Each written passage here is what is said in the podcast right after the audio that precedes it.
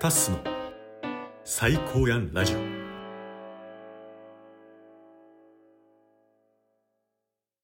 まあ、ゲストに来てもらうのは2週目になるんですけど、えー早速、大物に来てもらいました。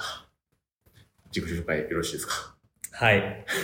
えー、旅一歩という、えー会社で代表取締役をやっている清水なられています。あのみんなからしみなおと呼ばれているので、よろしくお願いします。よろしくお願いします。しみなお さんと呼ばせていただきあ、ますけど。もちろんです、もちろんです。いや、本当ありがとうございます。いえいえいえまあなんか一応、そのしみなおさんの出会いみたいなのも、うんあタスとの出会いみたいなのも、ちょっと後でね、詳しくお話しできればなと思ってるんですけど、まあ9月末まで、はい旅っぽっていう会社の中の、えーコミュニティ、まあ、ポーロっていうコミュニティに所属してまして、で、まあそこでタスがあのラジオ番組を運営してたっていうの。は、うんうんうん。あの前回とかもお話ししてたんですけど、まあ、そこでもちょっとしみなおさんに出ていただいて、はいはい。はい、いろいろとお話ししていただき、で、今回に関してはもう本当にタッスの趣味みたいな感じの ラジオ番組にわざわざ株式会社旅っぽの代表取締役に来てもらうと。はすいません、本当い。に。いやいや、もう全然暇なんで。いや、暴殺されてたってさっき言ってましたよ。来週から行くハワイの仕事の準備が終わらなさすぎて、そっか。もう来週から行くからね。はいはいはいはい。そう。しかもそっから、もう、ん？2週間ぐらい東京いないのかな。えーずーっともう、ずーっといろんなとこ出なきゃいけなくて、仕事がちょっと続いちゃってて。はいはいはいはいそうそう。死んでるっていう感じ。なるほどなるほ大丈夫です、でも。ど。大丈夫です。まあでも配信する頃には多分ハワイ行ってる途中とかな？なるほど。はい。になるかなと思うんですけど、いや、ちょっとその、ぜひ、本当にお呼びしたかったっていうのが、はいはい。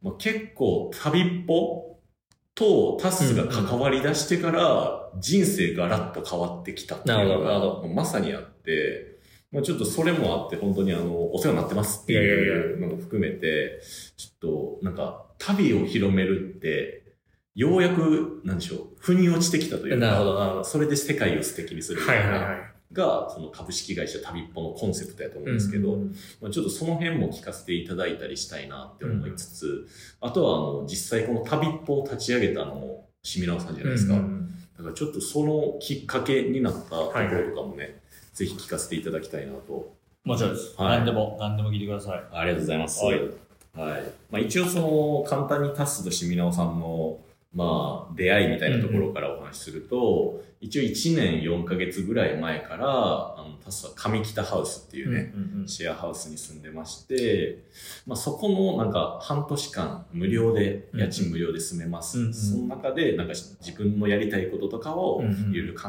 えつつ、うんうん。まあ、上北ハウスのなんか、をよりなんか盛り上げていきましょうみたいな。うんまあ、そのユニネストサポートっていうプロジェクトに、あの、応募しまして、はいはい。えーそこに、まあ、受からせていただいて、うんそこから、あの、東京の上北ハウスっていうシェアハウスで、当時は、あのね、シェアハウスの会社と旅っぽさんが共同でうん運営してたんで、まあ、その時はしみなおさんと絡むことはなかったの確かに確かに。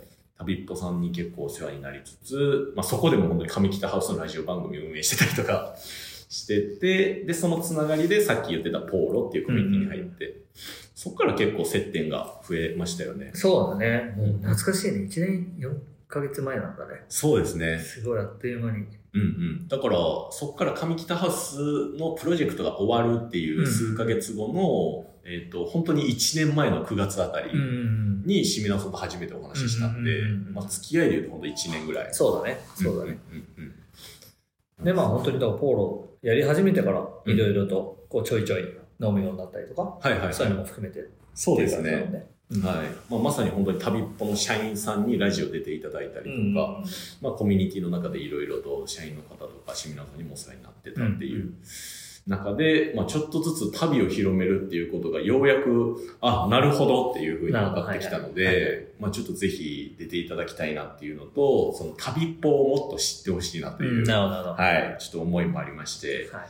ぜひとも、あの、これから聞かせていただきたいなと。そうですね、はい。はい了解ですよ、了解です。ありがとうございます。え、じゃあ、しみなおさんは、えっと、旅、旅っぽを創業されたのっていつ頃でしたっけ？えっと、旅っぽを作ったのが2010年の4月な2010ん年で、今13年目かな。あ、結構長いですね。そう。うんうんで、ただ、最初は本当に、まあ、大学生の時にボランティアみたいな感じでスタートしているんで、うんうん。まあ、学生の時にやって、で、うんサラリーマンやりながら。やって、はいずっと活動を続けてたら、うんでもそれが会社になったのが2014年の4月なんで。今そこから数えると9年目っなるほど。ていう感じなんで、ちょっと区切りが2つあるっていう感じで。やってるっていう感じかな。うんああ、なるほど。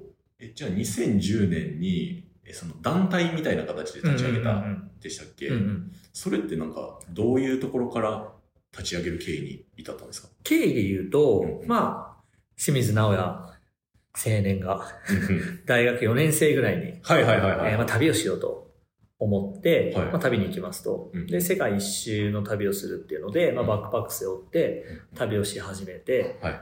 で、まあ、旅はいろんなことはあったんだけど、うん。まあ、シンプルにすごい自分にとっていい経験になって、まあ、なんかいいなと、本当に旅っていいなとうんうんうん。思って、まあ、これをもっともっと、その、日本にいる友達とか、うん若い人とかに伝えたいし、あ、それ面白いなってか、いや、なんか、やりたいなっていうふうに思ってましたと。うんで、そうしたら、まあ、世界中旅してると、やっぱり同世代ぐらいの人たちがすごいたくさん旅をしていて。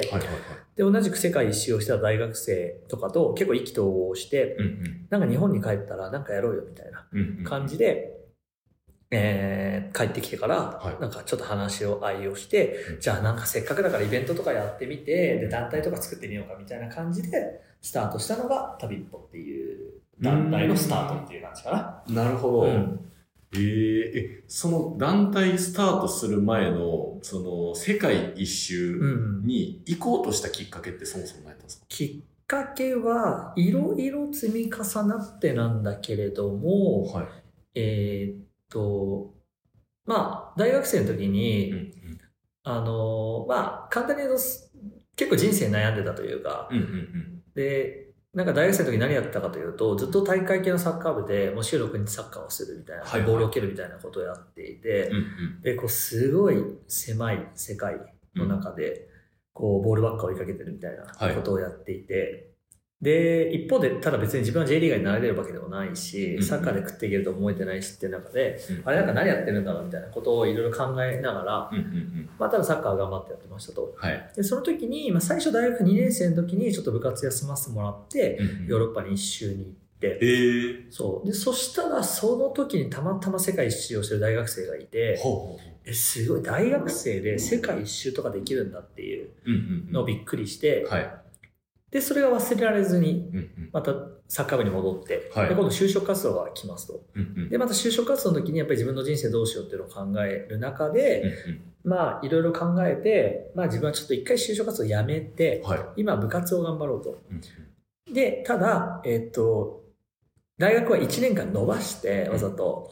で、来年、その部活が終わったらすぐ世界一周に行こうと。ほうほうほうで、帰ってきたら就職活動しようみたいなはい。感じで、まあだから本当にね、なんか、世界一周はシンプルに好奇心でやりたかったみたいな話と、えー、就活で悩んでて、まあなんかもうちょっとちゃんと自分の人生考えたいなみたいな。話と、当時はサッカーがやりたかったからうんうん、就活やめようみたいなうんのが重なって旅に出たっていう感じで、へでただ大元をたどると、やっぱりその、例えば大学の先輩がちょっと旅をしてたみたいなきっかけがあったりとか、あとそもそも両親が結構バックパッカーで、そうそう、設計士なんだけど、はい。まあ建築家なんで、こうヨーロッパとかも結構がっつり旅してて、うんすごいそういう話をちっちゃい頃から聞いてたから、はまあそういう影響はいろいろとこうあった結果っていう感じかな。い。なるほど、なるほど。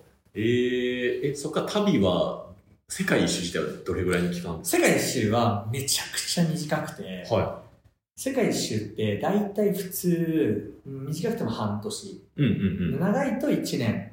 まあ大体みんな1年ぐらいでいいかな。はいはいはで、もうもっと長い人だと2、3年とかもいるけど、まあ基本は1年から半年みたいな人が大半で、い。はい。で、ただ僕の場合は、大学引退してからうん就活をしなきゃいけないっていうのを間を取ると、まあなんか3ヶ月ぐらいしか行けなくて、まあ。だから3ヶ月で行ってきたっていう。えー。そう。だからめちゃくちゃコスパよくこう人生が変わってる。あー、なるほたったど。3ヶ月旅をするだけでこんなに人生が変わるんだってぐらい変わったっていうのが実は清水大の実態なんで。あ、そうなんですね。えーなんか、旅っぽって今、まあ、社員も、あの、複数名いらっしゃると思うんですけど、その中でももう何十カ国旅しててとか、まあ、他の国で出身とか、まあ、世界一周どれぐらいの期間、1年ぐらい行ってましたとか、うん結構いる中で、旅っぽ創業された方は結構世界一周は短かったですね。そうそうそう、本当に。だから結構言ってるのは、うん。あなんか本当に周りの人と比べると大した旅はしてないし、だから旅の話してくださいって言われるとう、んなんか他の人の話を聞いた方が絶対面白いから、いはい。そんなになんか今更語れることでもないし、っていうのもある。で、ただ、一方でそれがすごいやっぱ良くて、はい。何かっていうと、あなんか結構、なんかその冒険もしてなければ、うんなんかさらっと行けちゃったし、うんうんえーなんかこんな普通な自分でも行ってこんなに人生が変わるんだっていうのを当時もやっぱりすごい思えたから、はいはいはい。だからこそなんかその誰でもできるよねっていうふうに思えちゃって。すごい自分の中でハードルが低い。いやこんな清水直哉でこんなたかだか3ヶ月で、うんでこんなにいい経験ができて、うんうんでたかだか70万円しか使ってなくて、はいはいはい。人生観変わるんだったらもっとみんな行った方がいいやみたいな。うんうんうんっていうので結構始めたっていう。だから世界一周したのすごいだろうやっていう感じよりかは、うん。いや、こんな自分でも世界一周できたんですけど、皆さんどうですか？みたいな。ところが実は旅一歩で、その旅に一歩踏み出すっていうはいはいはいはいところのスタートなんだよね。なるほど。うんそっか、旅っぽのっていうその会社のそもそものネーミングっていうのは旅と一歩ってそうそうそうそう。で、一歩踏み出すきっかけさえあれば誰でも行けるんだよっていうのが一番のど真ん中のもともとメッセージで。はいはいはいだから一歩踏み出すことが一番大事で,、うんで、踏み出すためにはきっかけがあれば誰でも踏み出せるんだよっていううんのを言いたくて、そういうことをやってた。なるほどなるほど。えー、実際この3ヶ月の中でうん人生観が変わったっていうのって、うんまあ、さっきおっしゃられてたあのね、いろんな人と出会ったみたいなのもあったと思うんですけど、なんかどういうところで人生観変わったみたいなのってあったんですか？えーっとね、まあ、いろいろあって、はい。で、これやっぱ世界一周っていうことから言うと、うんうん。なんかやっぱりその経験のなんか連続性というか、ほうほうほみたいなものが結構大事だったなと思ってて、う。はなんて言うんだろう。なんか普通に生活してても、い。うん。例えば先週こういう出来事があって、うん。なんかすごい頭の中に残ってて、うんうんでいろいろかんちょっと自分の中でも考えることがあって、そしたらまた別の人と喋ったりとかしてたら、こういうことを言ってて、あれ？みたいな。はい。で、その次の日になんか、こう、たまたまどっかのお店で会った人とこういうことがあって、うん。で、なんか、すごい、いろんな自分にとって人生大きい出来事になっていったみたいな経験って多分日本とかでもあると思うんだけど、はいなんかそういうのと一緒で、うんうん。なんか世界一周って行って帰ってきて行って帰ってきてじゃなくて、うん。もうとにかくこう、いろんな経験の連続だから、はいはい。で常に考えてるから、なんかそれが結構連続性があって積み重なっていった結果、うんうん。価値観結構大きくなったなみたいなえー、ふうに思っていて、うんうん。だからなんか、まあいっぱいある。これと言ってって出来事はいっぱいあるんだけど、うんなんかそういう積み重ねなんだよなと。はいはいはい。で、明確に覚えてる一番最初は、やっぱり一最初の国がいきなりインドで、うんうんもう日本と全く真逆の国で、うんなんかそこで、まあ、あるインド人の人と話した時の、うんまあ、その彼のその死生観とか、はいはいはい。なんかこう夢の持ち方とか、うん。そういうのを聞いた時に、あまりにもに日本人と違くて。こういう考え方をする人が世界中に本当にいるんだなみたいな。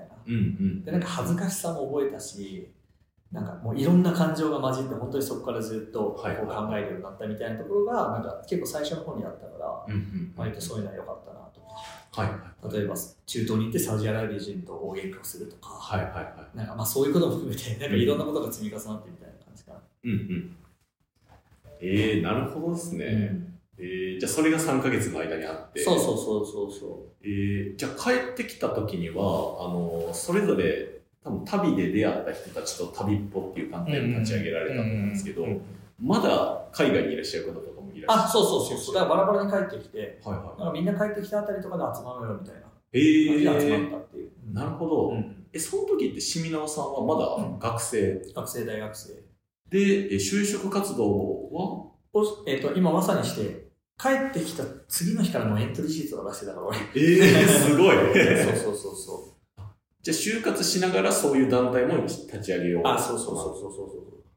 じゃあそれはなんか当時はなんか最終的にこの団体であの社会人になって食っていくとかっていう思いとかも全然なく？あ、全くなしだね。とりあえず面白いからやってみようっていう。はいはいはい今はやりたいからやってるだけで、うん全く会社にする気もなければ、はいはいこの10年も続けるイメージもなかったし、うんうんうんうんまあやろうぜみたいな学生だから。えー、なるほどですね学生の時ってなんか旅っぽとしてはどういう活動されてたんですか？学生の時は、一番最初は、えっと、まず飲み会ほうほうほ30人ぐらい集まる。う。はい。で、世界一周をした人たちが集まって、したい人人とか旅好きな人を集めて、あ新宿のパセラで飲み会をする。へえ。もう、これが原点で、うんうんうん。だからその時とかに、あの、ポーロで出会ってるサガリカとかはいはいはいが来。ててっていうのがスタートで、うんうんで、ただそれも、なんでそんなに人、で、その後に、あ、そっか、えっと、もう一回飲み会を大きくして、うんうん30人、50人、100人みたいな。はいはいはいで。その後、まあ、さすがに飲んでたばっかつまんないから、トークライブとかやろうって言って、トークライブ100人、200人みたいなうん。うん感じでやってましたと。うん。で、結構人を集められて、い。それはなぜかっていうと、もともと結構その当時世界一周ブログとか流行ってて、はい。割とこうアメブロとか、うんうん。あとね、あの割と SNS とか結構、やっぱり海外でちょっと流行ってたから、うんそういうのを使い出して、はい。2010年当時からツイッターとか、うんうん。インスタグラム2011年ぐらいからやってるしとか、はい。かそういうのを結構触ってたから、うんまあ、そういうのを利用して結構集客、マーケティングをしてたみたいな。ことが一番最初かな。ああ、なるほど。で、社会人になり、そ全然別の仕事をう、。そう、普通にまあインターネットの系の広告代理店に入社をして、うんまあ、そっちはそっちでそういう仕事をするっていう。ええじゃあそれと並行しながら旅っぽの団体も活動させてた。そう、そういうことね。もう本当に土日はずっと毎週土曜日の午前中にミーティングしてたりしたし、ええまあ普通に家帰ってきてからその旅っぽの仕事をすることもあったしとか、はいそうそういう感じでずっと続けてて。っていう。なるほど。えそれが最終的に2014年ってなるとうん。3年4年ぐらい経ったあたりうんで、もう旅っぽを法人化させよううんうんうん。っていう風になったと思うんですけど、それってなんかどういう経緯が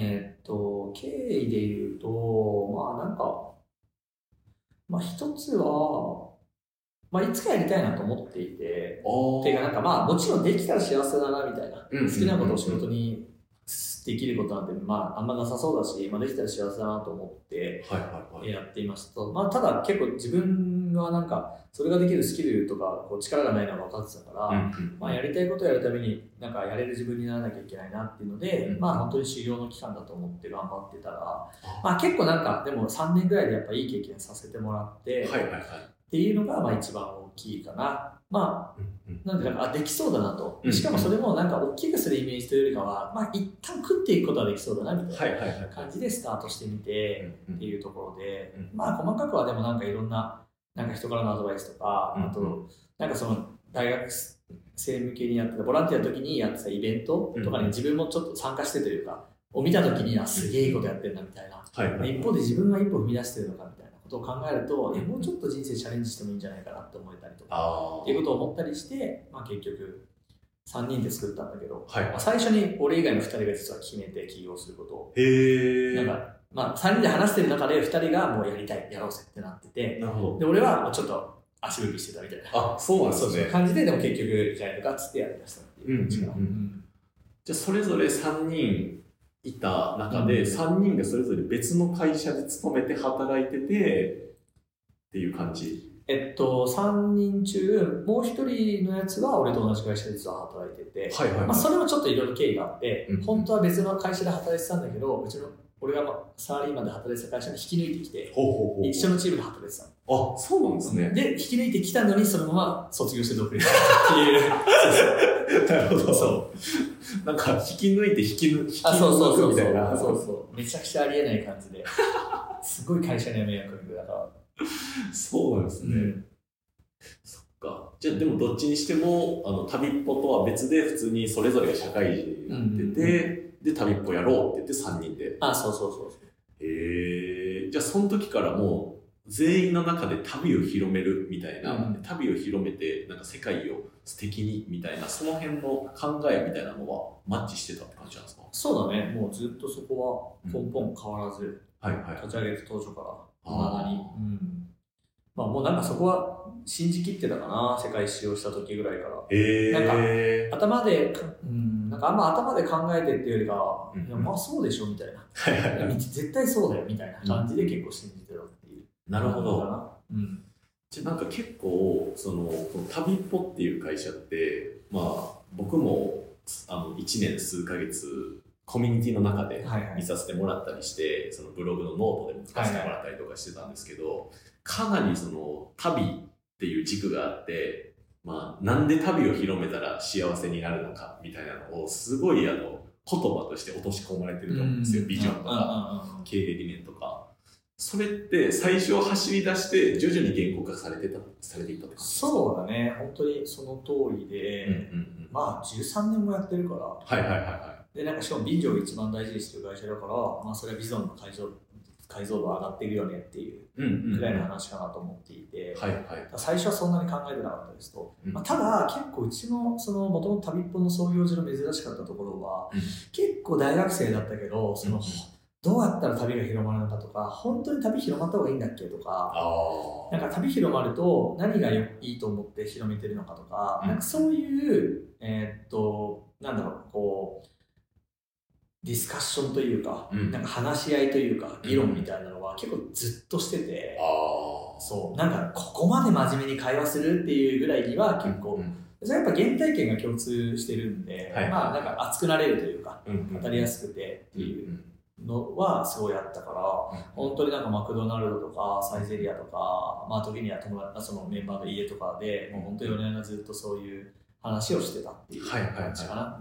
なるほど。うんうんいやなんか個人的にここめっちゃ難しいなって思ったのが、うん。その旅を広めるにあたって、あの例えば普通なんかとある商品を販売するってなったらこの商品がどれがいいのかっていうのは使ったらた使って試したら分かると思うんですけど、う旅ってもうそれぞれの経験だと思うんで、うんなんか旅したら絶対あの人生変わるよってうんうん。いうのもあの人それぞれの経験になるんで、うんうん言い切れないというか難しいところうんがあるんですよ。ねそうだねすごい抽象的というかそうだねそうだねなんかその上で旅を広めるっていうのにもうずっと特化してるっていうのがシンプルにすごいな。うんまあそうだねうんうんまあでもなまあそうだけど、うんうん。なんか何でも一緒で、うんなんか人と話した方がいいよとかと一緒だと思ってて、ああ。えー、と人と話した方がいいか話さない方がいいか、うんうん。人生の中で。うんうんで、えーっと、まあ積み重ねじゃない。人と話して、こう、うんうん人と話すことって人によるよね。なんかいい、いい人もいれば悪い人もいて、はいはい。価値観の合う人もいれば合わない人もいるんだけれども、うんうん。えーっと、じゃあ人生において生まれてから誰とも話さない人生の方がいいのか、うんうん人とちゃんと話してる人生の方がいいか、うんうん。言ったら、まあ、話した方がいいよねと。はいはいはいはい。みたいなことと一緒で、うんうんなんか旅っていうのはそのぐらいやっぱ抽象的なものだと思ってるから、うんうんえでも、ちょ旅ってそういうもんだよねっていう捉え方をしていて、うんうん。まあ、基本的にはやっぱ経験が積み上がっていって、うんでそこであと失敗をするのも大事だから、はいはい。失敗をすることとかも含めて、やっぱ経験だから、いそれはやっぱした方がいいよねっていう。ところで、えー旅のことを信じてるっていう感じかな。はい別になんか一個一個の旅が絶対だとは思ってない。うんうんうん。なんか失敗する旅もあるし、当たり前に。いそうそう。あと自信を失ったりとか、うんうん。なんか本当にトラブルに遭いすぎちゃってとかもあるけど、まあそうじゃない旅もあるしっていうところかな。うんなるほど。なんか、これなんか本当に僕が今感じたことなんですけど、なんか旅を広めるっていうのをそのコンセプトとして置いてると思うんですけど、なんか人生においての一歩踏み出すきっかけとしてのなんか旅っうん。ていうその一歩踏み出すっていう重要性をなんかすごい説かれてるのかなって思いますけど。そうだね。そうだね。まあ何でも、なんか、だから、なんだろう、旅人になろうとは言った覚えはなくて、うんうんうん。なんかその、うん、そう、一歩踏み出すとか、やりたいことに挑戦するとか、自分の人生を豊かにするとか、い幸せになるとか、好きな人に告白をするとか。なんかそういうののきっかけとかにすごいなり得るような、ああ。いうふうに思ってる。あと、なんだろう、好きなことが見つかるとかね。はいはいはい。やりたいことが見つかるとか。うんうんうんあと、うん、そうだね。うん、家族の大切さが理解できるとか。うん。うんうんそういう全てにおいてのきっかけになり得るからめちゃくちゃいいなと思ってるんだけど、なるほど。まあ、じゃあ結果としてずっと旅する旅人になりましょうなんて言ったことはないし、はいはいはいみたいな。なんか僕らみたいに旅を広めましょうみたいなことも言ったことがないから、うん結構そ、そこの方が割と辛いかもね。もしかしたらね。うんなるほど、なるほど。うん